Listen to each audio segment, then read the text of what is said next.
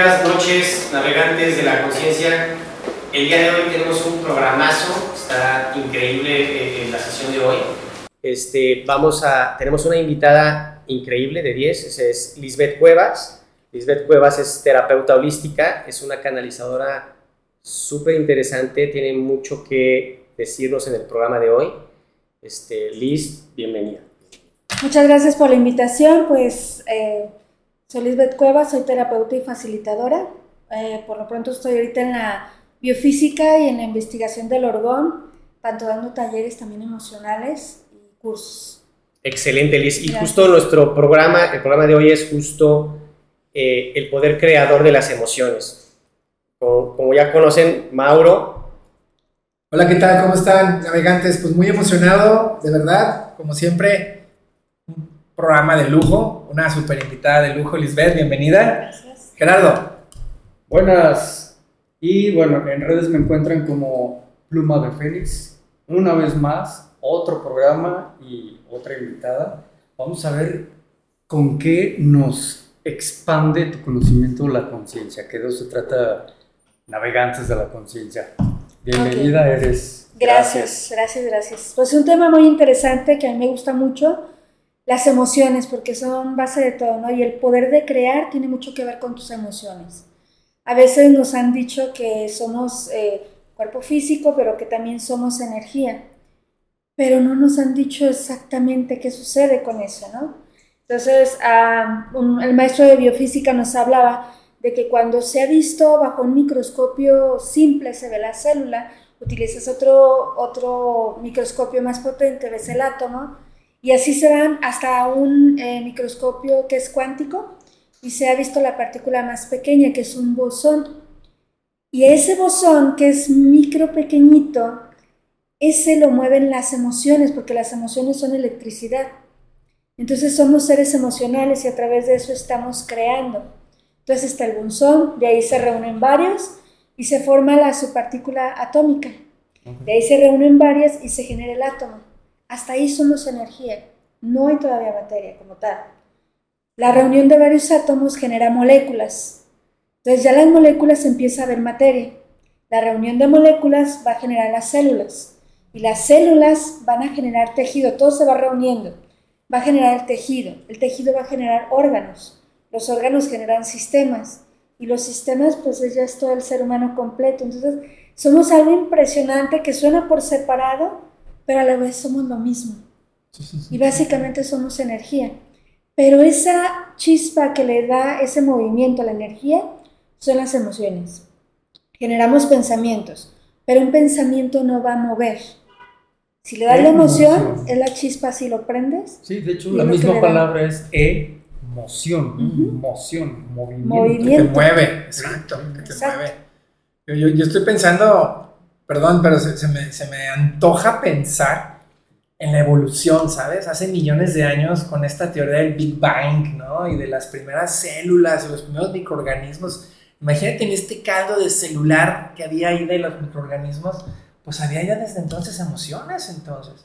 Claro. ¡Wow! Y es que aparte... Interesante, de verdad. Lo que dices es bien interesante porque, como, como dices, de energía, o sea, la gente en nosotros como humanos empezamos a estereotipar o a poner preceptos como el bien y el mal, y el bien y el mal no, no existe como tal, porque nosotros lo inventamos, o sea, existe la frecuencia. Está la energía, que la energía es la energía.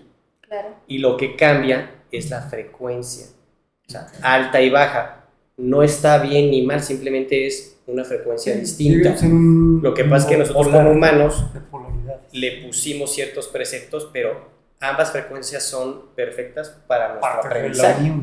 ¿sí? y que como principio solo existen dos emociones, que es el amor y el miedo. Wow. Y a través de eso se generan todas las emociones, de ahí se Todo el rango humano. Todo el rango. Entonces, si vamos a lo que decías, cuando se genera el Big Bang, siempre ha existido la supervivencia. Claro. O sea, siempre. Entonces va a existir el miedo y voy a huir para sobrevivir. pero también cuando estoy en un lugar cómodo, así sea una célula, estoy en un lugar cómodo, claro que voy a estar bien. Entonces, todo se genera con esa chispa de electricidad. Y de ahí las emociones básicas, ¿no? Bueno, está, dices el miedo, el amor, también está la angustia, la angustia que es un derivado del miedo, pero por ejemplo, la tristeza. ¿Dónde la ubicaríamos entonces la tristeza? La tristeza es miedo. También es miedo. También es miedo. La tristeza es miedo. Okay. ¿Por qué, porque estás triste? Le tienes miedo al pasado. Tienes miedo a soltarlo. Cuando ya estás deprimido, te tienes hasta miedo a ti porque ya no quieres bañarte, ya no quieres comer, ya no quieres saber de ti. ¿Por qué no te confrontas contigo mismo? Entonces desaparecería la tristeza porque quité ese miedo a verme y a salir. Entonces todas, todas vibran en el miedo. Por ejemplo, en la medicina china, la medicina tradicional, nos habla de cómo cada órgano mm, vibra en cierta frecuencia y de acuerdo a la emoción va a empatar. Pero nos habla de que todas, que es, que es el riñón el que, el que maneja el miedo, todas vibran en miedo. El que está enojado, ¿a qué tiene miedo? A que vean que puede ser sensible, a que pueden ver que puede llorar. Y, cuando eres visceral es el estómago, ¿no? Es hígado, ¿no? ¿Pero a qué le tienes miedo? Sí, pero se le el miedo, claro. Ajá, sí, a, no actuar visceral, sino actuar desde el corazón. Entonces que digan, ay, suavecito. No, está actuando desde el corazón, el que está preocupado de que tiene miedo del futuro. Todo el tiempo está preocupado. Y es que aparte, eso es lo, lo, lo interesante, porque creo que estamos llegando ahorita en un punto en en, la historia de la humanidad donde tenemos que quitarnos esos preceptos, o sea, donde tenemos que dejar de, de vivir de, del pasado y del futuro, que son tiempos que no existen. O sea, que, te conectan con el miedo. Que te conectan con el miedo y con esa inseguridad, porque realmente no existen. Lo que pasa es que todo lo que consumimos o estos sistemas están hechos justo para que no estemos en el hoy y el ahora porque eso es lo único que sí tenemos. Entonces, que claro, o sea, yo, yo siento que el, futuro es muy importante para mapear, o sea, nada solamente, o sea, tienes un objetivo claro y tener quieres llegar ahí. Tener inspiración, ¿no? claro, definir metas y pero no estar ahí. Ajá, pero no vivir ahí. Exacto, exacto. Sí, la ilusión de donde no estoy. Y de que si no sucedió ya de conflicto, ¿no? Sí. Oye, fíjate que ahorita que me platicas, que nos platicas de cómo se va desglosando la conciencia hasta que llegas a ser un montón de órganos que generan este sistema para finalmente llegar a, ser este ser humano. Desde ese contexto me viene la pregunta, ya ves que nada es para siempre y luego entonces incluso nuestras células cambian, mutan y dejan de ser y según lo que se sabe, cada siete años eres literalmente otro cuerpo. En ese contexto, ¿cómo es tu visión desde tu campo de, estudio y de experiencia de vida? ¿Cómo es tu visión de los alcances que puede tener una persona en ese autoimagen, ir regenerando su autoimagen? ¿Podría ser yo un trabajo activo de estar cambiando la autoimagen de mí mismo, valga la redundancia, para generar al cabo de siete años otro cuerpo literalmente con otro nivel de conciencia mucho más elevado, más, no sé. O sea, hay manera de que digas, me chuto siete años de estar haciendo meditación, de estar haciendo no sé qué protocolos se tengan, pero sí hay manera, entendiendo que sí, voy a estar cambiando sí o sí, ¿y qué tal que hago conscientemente una pues sí, un largo aliento de siete años de estar cambiando mi discurso para percibirme de una manera cada vez más elevada. Ese es mi contexto. ¿Qué, qué pensamiento te viene desde tu...? Bueno, te lo digo desde mi experiencia. Sí, sí. Este, yo era una persona totalmente diferente, era callada, me veían y me decían, tenía yo treinta y tantos años y me decían que me veía como de sesenta. O sea, las emociones son las que me tenían apagada. Estaba deprimida, estaba mal. Entonces, cuando vas haciendo el cambio de conciencia, todo tu cuerpo va cambiando, todo. Incluso cuando haces así, la, emoción la cambias, hay un test que se hace kinesiológico que es cambia instantáneamente, porque las moléculas están recibiendo la información. Pero para que suceda un cambio fuerte en siete años, ¿cuánto tiempo le vas a dedicar? Pero enfocándote solo en las emociones positivas. Si vienen las negativas, no las vas a rechazar porque entonces van a seguir ahí. Si las estás suprimiendo y las haces más fuertes. Tomarlas, aceptarlas, sí me siento y soltarlas. Integrarlas de manera creativa. Ajá, pero también soltarlas. O sea, soltar la emoción que no se ve a ningún lado porque también queda integrada a ti, porque la estás viviendo y la reconoces. Si no, no podría. Por ejemplo, cuando trabajo con niños y que les hablo de las emociones, hablando del poder creador, que me encanta trabajar con niños, cuando les hablo de las emociones y yo les enseño, por ejemplo, tengo impresos los emoticones grandes, yo les enseño y ellos no identifican las emociones. Nosotros se las enseñamos. Ellos solo sienten y perciben y reconocen la sensación, pero no le han puesto un nombre porque no la identifican. Me imagino que muy pequeños, ¿no? Como de qué edad los niños. He trabajado con niños de 9 años y todavía no identifican bien todas las emociones. Ok. Ajá, sino qué es lo que me muestra papá y mamá. Ok. Porque hay unos que no las perciben. Sin embargo, las sienten y las identifican a través de la sensación de su cuerpo. Cuando los llevo a conectar y decir, cuando estás en esta situación, ¿cómo se siente tu cuerpo? Ah, sí, ah, entonces es esta emoción. Le vamos a poner así, pero todavía no identifican. Entonces, si tú quieres hacer ese cambio, tendrías que hacer eso, quitarle el nombre e identificar y cómo se siente tu cuerpo. Porque eso está moviendo tu cuerpo, está moviendo tus células. ¿Qué energía le va a llegar a tus células? Nuestro cuerpo se maneja solo por noradrenalina y adrenalina como básicos que generan los neurotransmisores. Toda la gama de neurotransmisores Sí. vienen de noradrenalina y, Y adrenalina, que es el opuesto de la noradrenalina. Entonces se generan los neurotransmisores, de ahí se envía la información, se mueve la electricidad de tu cuerpo, se mueve el flujo sanguíneo y también la linfa, que saca los tóxicos. ver, en este contexto, adrenalina es acción. Ajá. Para mí Y no para mal, noradrenalina pero es calma, Y es lo noradrenalina opuesto. es power. Ah, ok. Miedo y amor. O sea, todo, todo en el universo es dual. Y, y lo que dices es muy interesante porque el discurso que ahora se está viniendo es que siempre pensamos de más y tenemos que empezar a sentir. Y enjuiciamos. Ajá. Porque, por ejemplo, tú vas a decir, ching, ya me enojé y no tenía que enojarme. Un niño simplemente lo va a vivir y va a buscar cómo cambiar la emoción. El niño no se queda con ella. Tiene la capacidad de soltarlo. Algo le, gustó y ya lo soltó. Nosotros ya lo perdimos porque metemos los juicios y todo el conocimiento de palabras que le pusimos a algo que olvidamos sentirlo, lo vivimos a través del nombre, a través del enojo, a través de la preocupación. Le das un nombre, pero has observado, has sentido qué siente tu cuerpo. Si yo quiero hacer un decreto de conseguir mi cuerpo, de conseguir un coche, un trabajo, lo que sea, y quiero hacer decretos o quiero hacer un trabajo, ¿te has observado qué emociones estás viviendo y cómo se siente para generarlo? Porque tienes que juntar la suficiente energía para darle acción y se genere la materia. Porque imagínate que creáramos todo instantáneamente lo que estamos pensando. Sí, lleno Así tú pensarías, de "Ay, miedo, ese, sí, llenos ese trabajo ya no me incertidumbre". gusta, chin, corrido. Ay, mi esposo está, desaparece, se muere. O sea, imagínate el loco. poder creador que tendríamos. loco, no, no. De verdad, actuaríamos así de quitarnos tantas cosas negativas. Sin embargo, tiene que juntarse la suficientemente energía para generar un cambio.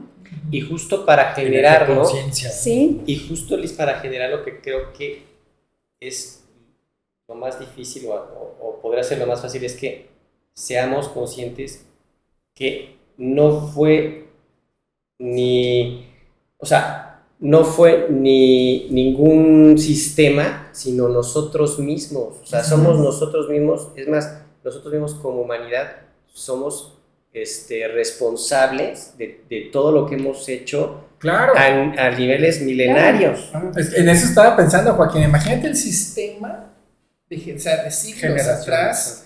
O sea, imperios, civilizaciones que se han ido forjando a través del miedo, la imposición, una disciplina férrea, ¿no? Con, con consecuencias mortales, terribles, ejecuciones. Imagínate para controlar las masas.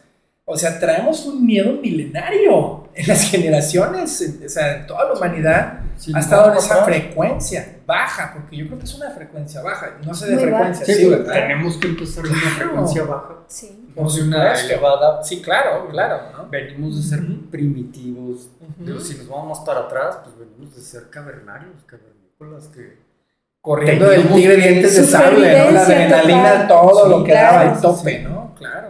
Y ahorita ya quiero pensar que estamos llegando a ese punto de, bueno, a ver, alto, ya estuvo bien de estarnos persiguiendo y a ver, vamos haciendo un cambiecito.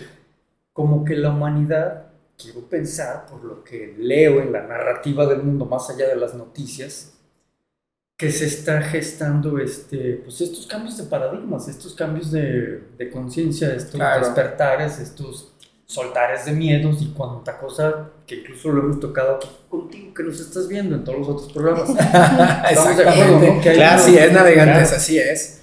Y, y, a propósito, perdón, no, no, no, Este, a propósito de lo que menciona Gerardo y todo este maravilloso tema que nos está compartiendo nuestra invitada de lujo, Lisbeth, no dejo de pensar en ese maravilloso libro que me llegó a mis manos de inteligencia emocional de Daniel Goleman. Y me, me, llevan, me llegan mucho ecos de eso que leí con tu práctica, con tu, con tu hacer, ¿sabes? Con tu discurso, con tu servicio maravilloso que tú prestas, que es trabajar con las emociones. Sí. Tan necesario y creo que, no sé, corríjame si me equivoco, pero por lo que percibo y la historia de la humanidad que nos ha enseñado a nosotros, que nos llama la atención y ustedes también, amigos que nos están viendo, creo que estamos en pañales apenas en este tema, ¿no? La humanidad apenas está aprendiendo las emociones. A reconocerlas para poderlas. Exacto, de guerras, y de terrores, y de miedos, y de, cosas de, de córrele, córrele, sobrevive, sobrevive, y de repente, ¡pum! O sea, llega este maravilloso conocimiento de, hey, no es el único camino el miedo, también está el amor. Claro. Te, te tengo una pregunta interesante, bueno, siento que es interesante. Ok. Desde tu camino de vida, ¿intuyes que puedan existir emociones humanas que apenas se van a gestar. O ya toda la gama de emoción humana ya, ya está hoy día en la humanidad. ¿Habrá emociones nuevas a partir de yo un cambio de conciencia? Yo creo que más bien les estamos poniendo nombres, pero que en sí las engloba. Si hablamos de miedo, solo son como sus diferentes gamas. Si hablamos del amor, también hablamos de sus diferentes gamas del amor. Aquí es la interpretación que yo le doy a la realidad de lo que me llega a través de mi emoción.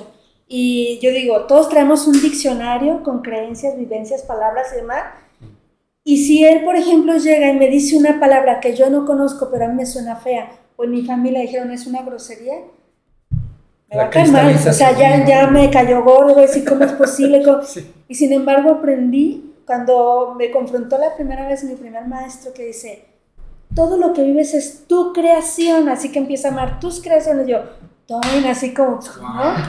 Entonces, cuando, cuando lo llevas a las emociones, dices, sí, son mis creaciones. Entonces ya no me confronto, yo le preguntaría, ¿qué significa para ti esa palabra? Sí, para empezar. Para no, para no dar una interpretación como, decía a través de todo mi diccionario. Sí, me, encantó lo que dijo Lisbeth, como decía Confucio, no vemos las cosas como son, no. sino como somos nosotros. Claro, Tenemos un filtro personal de experiencias, de vivencias, de emociones, de situaciones bonitas, feas, traumas, amor, sí, miedos. filtros personales. Y entonces si de repente escucho que alguien dice una palabra que a lo mejor para esa persona es algo bonito y, yo lo interpreto como algo malo, ya, ya entró mi paradigma, ¿no? Sí. Claro, y en lugar de... Yo, y yo ya cuestiono mejor ¿Qué significa para ti? ¿Qué intención tiene para ti? Buenísimo. Porque no es, no es lo que te dice, sino sí, ya buscas que la forma en el punto medio entre que estoy comunicando y que está interpretando la otra persona. Claro, y que estás, y que estás interpretando todo lo que estás viendo en la persona. es, es complejo y a la vez simple porque no es más que observarte y observarte a través del otro. Sí, es el espejo, ¿no? Claro, totalmente como, como nosotros somos ser crísticos y a lo mejor hay una confusión porque el ser crístico es ser cristal, porque nosotros somos cristal igual que todo este universo. Entonces nosotros tenemos que vernos al espejo y confrontar ese tema, ¿no? porque al final yo creo que ahorita estamos llegando en una etapa donde como humanidad tenemos que tener una conciencia colectiva para poder crear. Sí. O sea, quitarnos esos tapujos porque como humanidad es necesario. Sí, una... Ya ves que podrá empezar una persona y luego otra y así, ¿no? Hasta llegar a esa masa crítica de conciencia. Creo que eso es lo que estás queriendo. Sí, no, y es que son tiempos donde la misma tecnología, el mismo calentamiento global